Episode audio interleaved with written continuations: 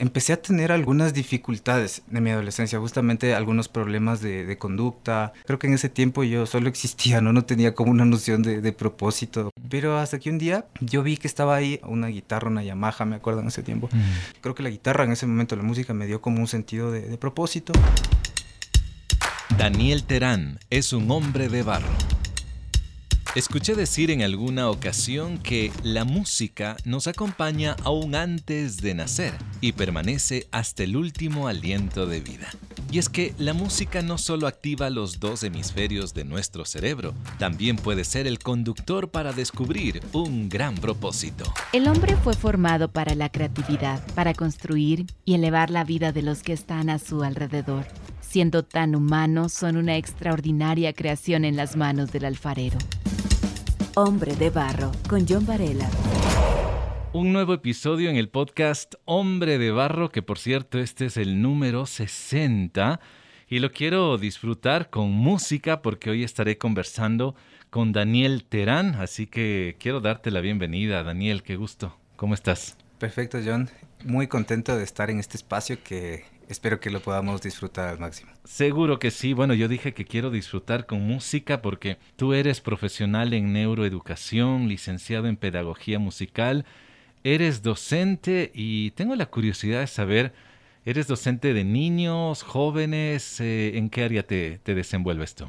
Bueno, al principio tuve la oportunidad de, enseñar a, jóvenes, adolescentes y también estuve trabajando con niños. He trabajado también con grupos de adultos. Ya. Pero em, hace aproximadamente cinco años, un poquito más, tuve la oportunidad de, interactuar e involucrarme más con, con los pequeños hablo de pequeños de 6 años hasta los 11 más o menos. Ah, ya. Y realmente fue algo impresionante porque me revolucionaron mi, mi manera de, de, ver la educación y poder recibir de parte de ellos toda esa energía, todo ese ánimo que tienen, pues para mí fue algo que puedo decir que catapultó mi, mi manera de, de ver la docencia. Qué bonito. ¿Cuántos años llevas con este grupo de chiquitos dando clases de música?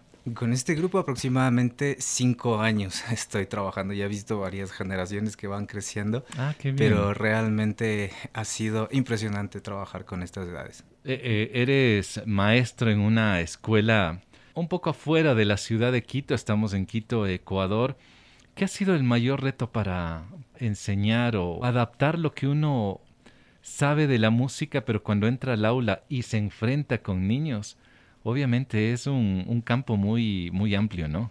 Sí, totalmente. Y considero que en, un determinado momento hubo, hubo un antes y un después en la educación musical, porque eh, había, recuerdo una temporada en la que por ahí alguien tocaba un poquito de guitarra o algo y ya le llamaban a que, a que dé unas clasecitas de música, unas horitas por ahí.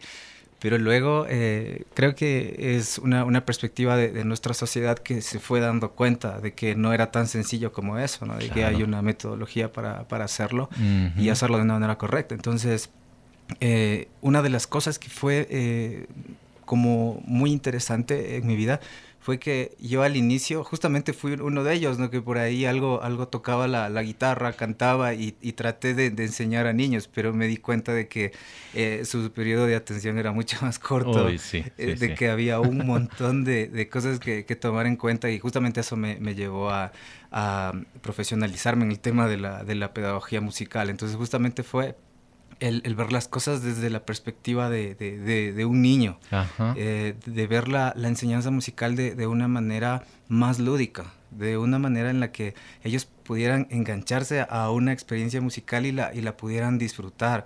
Entonces yo tuve que, que ponerme en el, en el, lugar de ellos Qué bien. y buscar una manera de, de llegar primeramente a, a, sus corazones, es decir, a, a generar como un, un lazo de confianza con ellos para que ellos pudieran disfrutar de ese momento conmigo. Entonces, realmente fue impresionante el poder ver la educación desde los ojos de los niños. Qué lindo. Yo creo que debe ser fascinante el hecho de que tú estás sembrando algo tan vital como es el arte en ellos, que a la larga, sean o no músicos, pero se van a llevar ese grato recuerdo, ¿no? De, de que el profe Daniel hizo esto por mí, me enseñó, qué sé yo, las tres primeras notas, o hicimos algo de percusión. No sé cómo será tu, tu, tu clase. ¿Qué has tenido que adaptar para llamar la atención de los chicos? Bueno, primeramente yo te, yo te confieso que al principio, cuando, cuando me di cuenta de que ellos debían, eh, debían experimentar justamente eh, una experiencia eh, lúdica, algo, algo como una fiesta, algo, algo alegre, entonces yo trataba como de ponerme en el personaje. ah, ya, ya. Pero no, no, no me salía, no me salía. Entonces un día yo, yo mismo estaba pensando en esto, meditando, y ahora qué hago.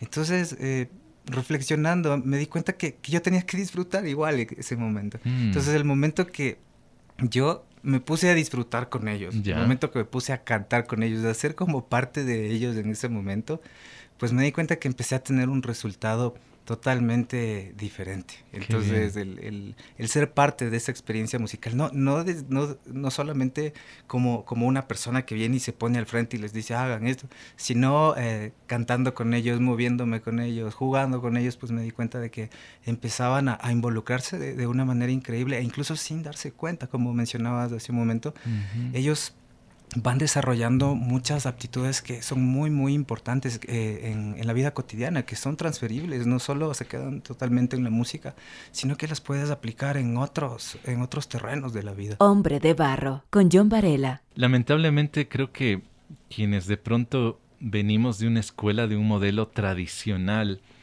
tal vez no aprendimos a disfrutar de la música porque era el docente que estaba al frente, pero no se acercaba a nosotros en muchos de los casos. Ahora hay mayores instrumentos, me refiero a instrumentos de pedagogía, hay mayor capacitación donde el niño puede ser el niño que se mueve, el que el que brinca, el que salta, el que el que juega para aprender.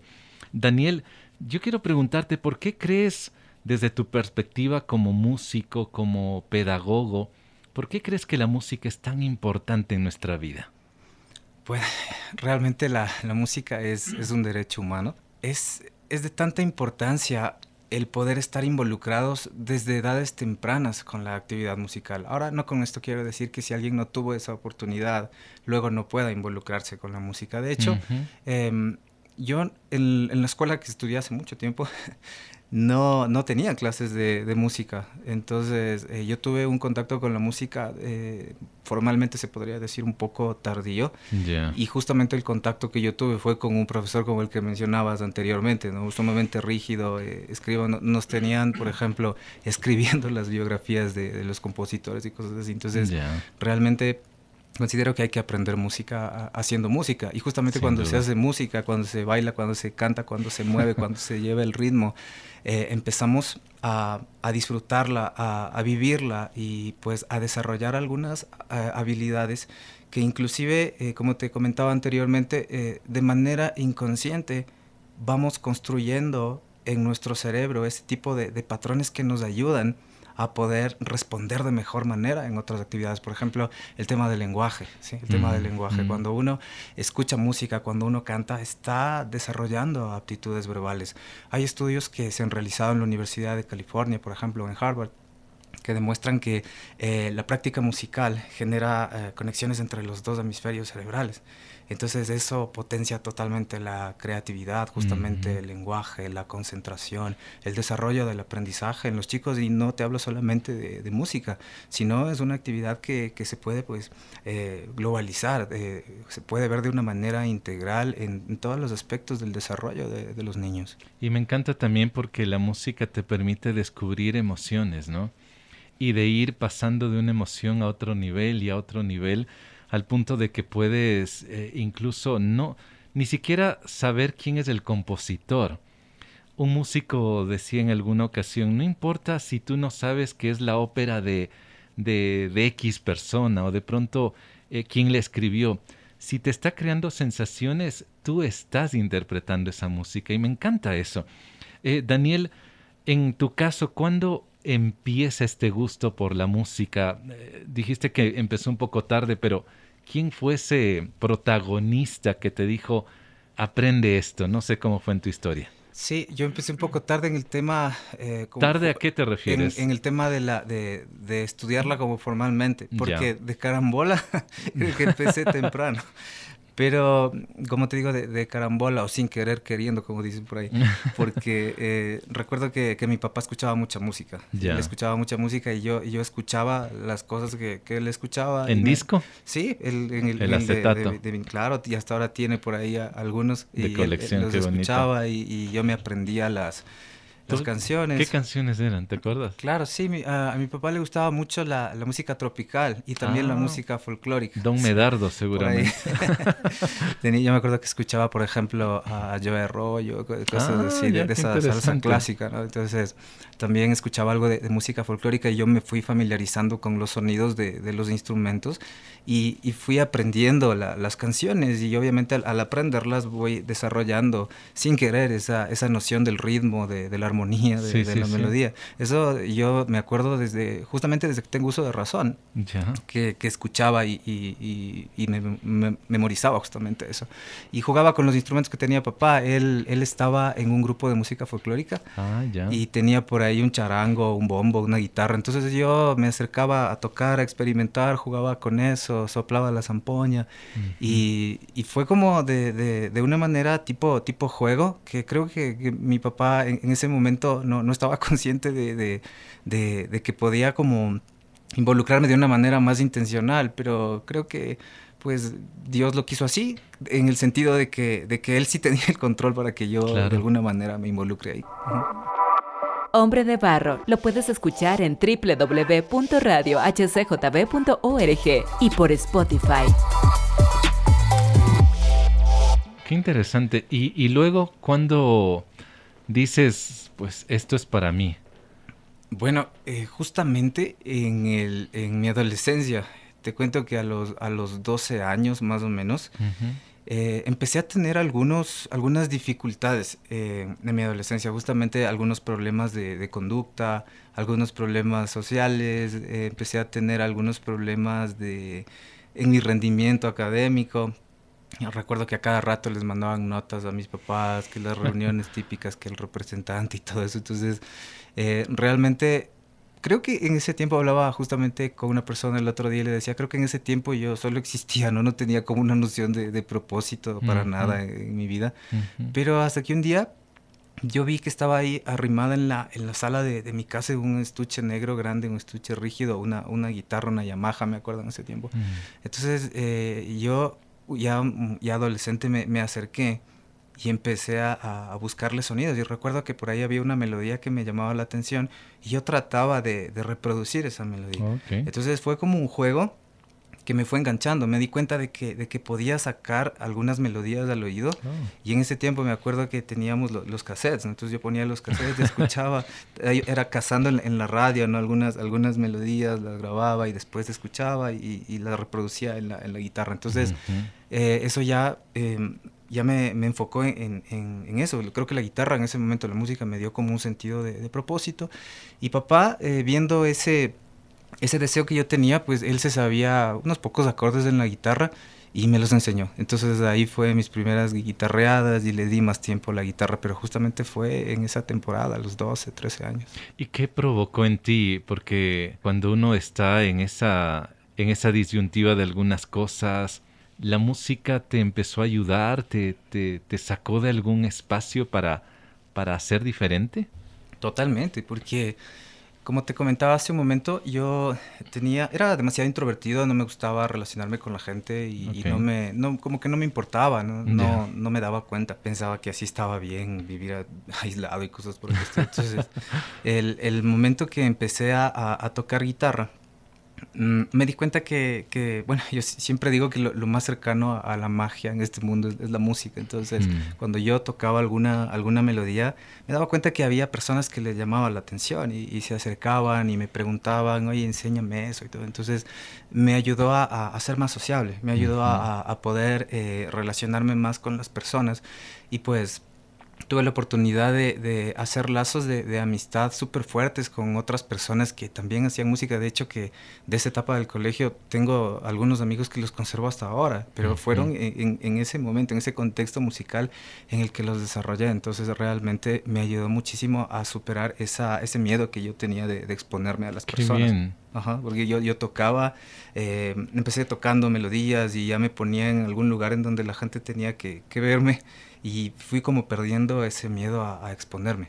Qué bueno, y eso es parte de, de, lo que provoca la música, ¿no? Desde, un, desde, desde ese escenario que tú vives. ¿Y qué dijeron tus padres? ¿Qué dijo tu papá? Bueno, estaba, estaba contento de que, ya estuviera como dedicando mi, mi tiempo a algo más productivo, pero hasta cierto punto recuerdo porque también en, esa etapa, te digo, en los, en los 90, yo empecé a, después a, interesarme por otro tipo de, música que ya no era de tanto agrado de, mi papá, ¿no? porque él, él, es pastor hasta ahora, entonces había... Ah, había música que, que, a él como que le chocaba. Pero escuchaba arroyo. Claro, claro que sí, pero era, era, era como, e, eso es otro, otro efecto que te da la música, es, porque tú, tú escuchas, por ejemplo, unos, unos power chords de, rock y todo eso y como que como que ya te asusta, ¿no? Entonces por ahí veían que yo andaba escuchando eso y con todos esos estereotipos que había. O sea, tu papi habría querido que sea salsero.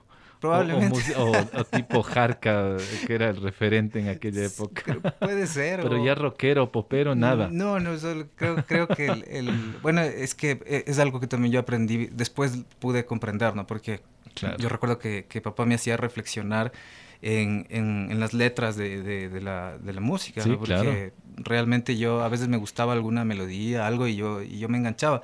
Pero como la mayoría de música que en esa temporada escuchaba estaba en inglés, yo no entendía. y, y, bueno, ahora, ahora he podido comprender algunas de esas cosas y digo, papá tenía razón, porque me decía, pero mira, mira esto, y investiga un poco de, de, la vida de esta persona y realmente no, no era como un referente que, que, que valía la pena seguir. Entonces eso me ayudó a ser muy, muy analítico también y, soy una, persona que, que, le pone mucha atención ahora al contenido de, de la música y creo que eso es gracias a papá también. Hombre de barro, originalidad en sus manos. Y eso es valioso lo que tú dices porque... Eh, uno más se puede guiar por el ritmo, se puede guiar por la melodía, por el estilo de voz que tiene el cantante, el, el artista, pero a veces no, no, no profundizamos. Yo creo que es eh, adecuado que como padres o, o, quienes están en la docencia también puedan ir generando esas conversaciones, ¿verdad? Mira, yo quiero, eh, como dije al inicio, Daniel, eh, este episodio quiero celebrarlo con música. No estamos de aniversario, pero yo aquí hay una guitarra de Vogel Guitars, muy bonita, y te he pedido a ti que puedas interpretar alguna canción Tú compones, pero no sé cuál de ellas podría ser y luego me puedes contar por qué la escribiste, en qué momento y qué significa para tu vida. Así que, claro. Adelante, maestro. Aquí está nuestro querido amigo Daniel Terán. ¿Cuál, cuál es la canción que vas a interpretar? Bueno, esta es una canción que es muy especial para mí, ya te, ya te voy a contar porque ya yo la escribí más o menos en, en 2014, ya tiene su tiempito. ¿Qué edad tenías ahí? Eh, Voy a hacer ya las cuentas, pero yo ahorita tengo, tengo 41. Entonces, ah, estás muy bien, estás jovencito. Listo, adelante entonces. Ahí va, esta canción se llama Volver a este lugar. Aunque parezca el final, aunque de pronto me olvide de tu llamado Siempre volveré a este lugar, otra vez aquí en este lugar. Aunque es difícil seguir y a veces las fuerzas se van, en ti puedo confiar. Siempre volveré a este lugar otra vez aquí en este lugar. Y así como Jonás, vuelvo a la orilla, vuelvo a tus pies, a hacer lo que tú digas. Mi buen Señor, nada me separará de ti nada hará que vuelva a ver atrás, no puedo dudar. Si tú me llamaste a hacer tu voluntad, hacer tu voluntad. Muy bonito, qué lindo, Daniel. Esta canción se llama Volver a este lugar. ¿Cuándo la escribes? ¿En qué ocasión? ¿Y qué significa para ti? Esta canción creo que es muy importante en mi vida porque creo que representa esos altibajos que solemos tener generalmente en nuestra vida. Eh, yo te puedo hablar de, mi vida como, como, creyente, de mi vida eh, como padre, como esposo, el trabajo. Creo que todos en algún momento sentimos que, que ya no tenemos fuerzas. Tenemos como ese deseo de decir, bueno, creo que esto no funciona y voy a, dejarlo ahí, ya no quiero seguir.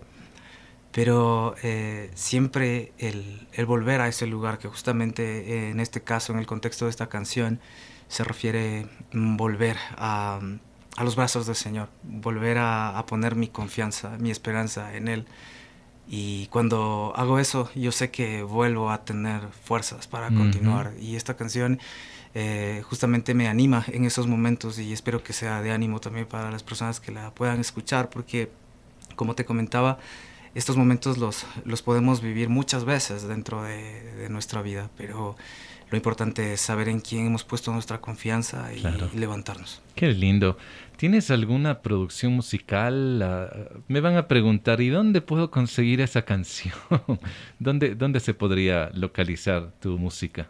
Sí, bueno, eh, pueden buscarla en, Spotify, en redes sociales. Justamente ah, en el 2009 tuve la bendición de grabar un, disco completo y hubo varias canciones que representaban una, una etapa de, mi vida, pero eh, pueden encontrar también otro sencillo que lo hice en 2012 y próximamente yo creo que voy a subir también esta canción que, está lista, pero que no ha estado todavía disponible en plataformas digitales, Volveré a este lugar.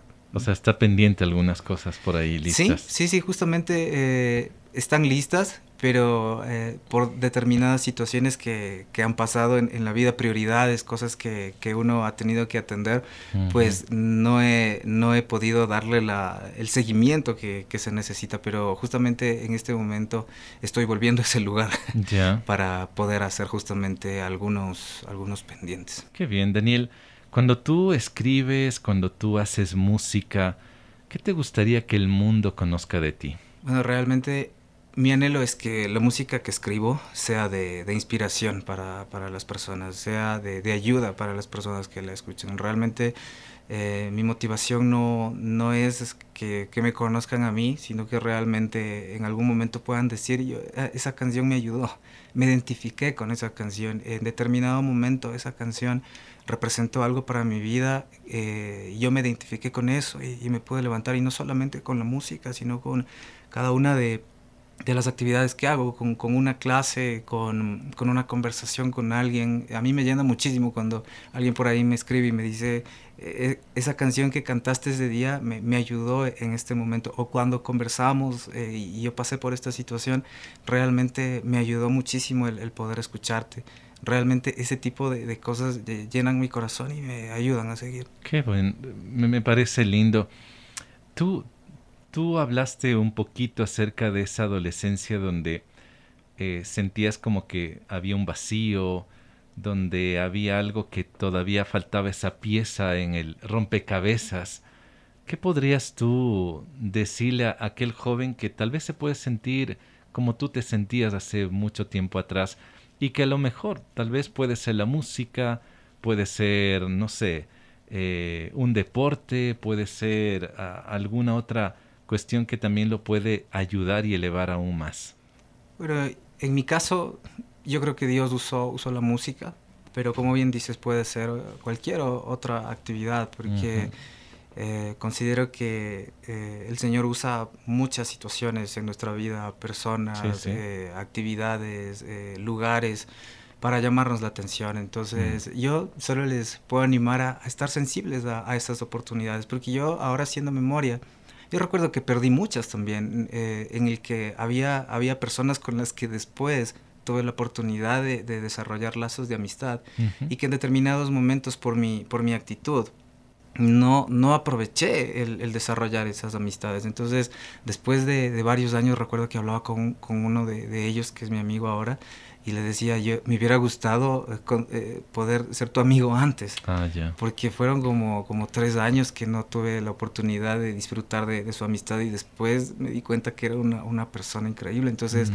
realmente... Em, siempre con los ojos puestos en el Señor, nuestra confianza en Él, estar atentos a, esas lucecitas que, que, Él nos da y, recordar que así puede, puede, ser la música, puede ser otra habilidad. El Señor nos, nos guía mucho también por esos talentos que él, que él, ha puesto en nosotros. Puede ser la escritura, puede ser la música, puede ser en algún deporte, eh, puede ser con cualquier habilidad que tú tengas, porque a veces pensamos que podemos estar involucrados en, el servicio a, Dios solamente cantando, solamente predicando o cosas por el estilo, pero nosotros podemos eh, servir al Señor desde cualquier área que estemos en nuestra vida cotidiana. Siempre y depende de la motivación que tenemos, el compromiso también Daniel, creo que como padres eh, podemos impulsar a nuestros hijos, pero yo no quisiera que des un mensaje a los padres, porque creo que constantemente recibimos ya el mensaje de lo que nosotros como padres podríamos hacer por nuestros hijos, sino más bien aquel eh, colega tuyo que es docente, ya sea en cualquier espacio, pero principalmente desde la música, que puede estar lidiando con los niños. ¿Qué le podrías decir tú a ese colega tuyo? Simplemente el, no quiero ponerme en, un, en, un, lugar como un pedestal y, decirte, haz esto. De corazón, yo quiero compartirles algo que realmente eh, sé que les va a servir, estoy seguro, porque también es, es algo que yo lo viví.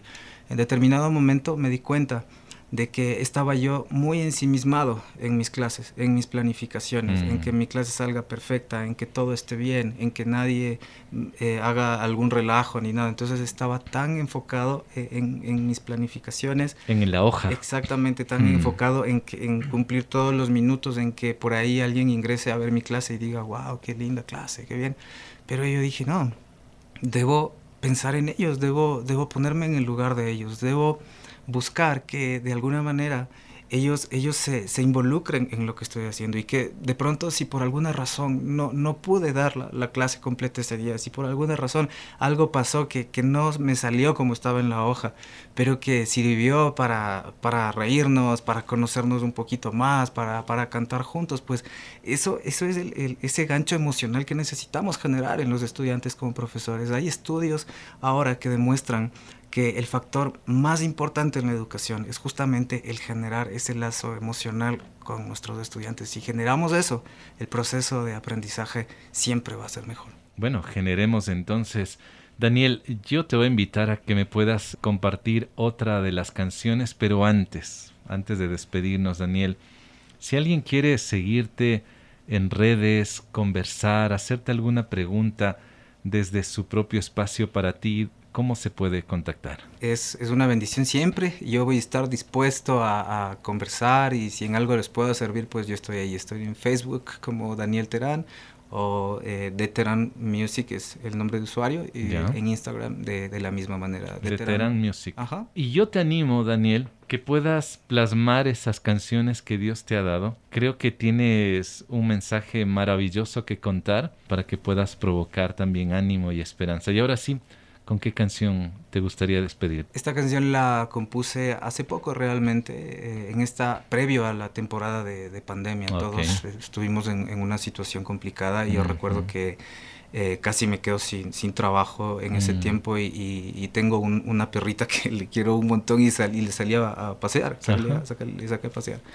Y cuando estaba con ella paseándola, empecé a tararear e-, esta melodía, mm. eh, reconociendo que, que, Dios siempre tiene el control, porque así como ella estaba tan confiadita conmigo, dije, Señor, tú me cuidas, tú, tú estás pendiente de mí, si tú cuidas de las aves, ¿cómo no cuidarás de nosotros? Mm. Esta canción se llama Soberano. Cuando me siento inseguro, cuando todo es tan difícil, en los momentos más oscuros, siempre tienes el control. Cuando el camino es tan duro, cuando todo es desolado, y aunque muchos me han dejado, siempre has estado a mi lado.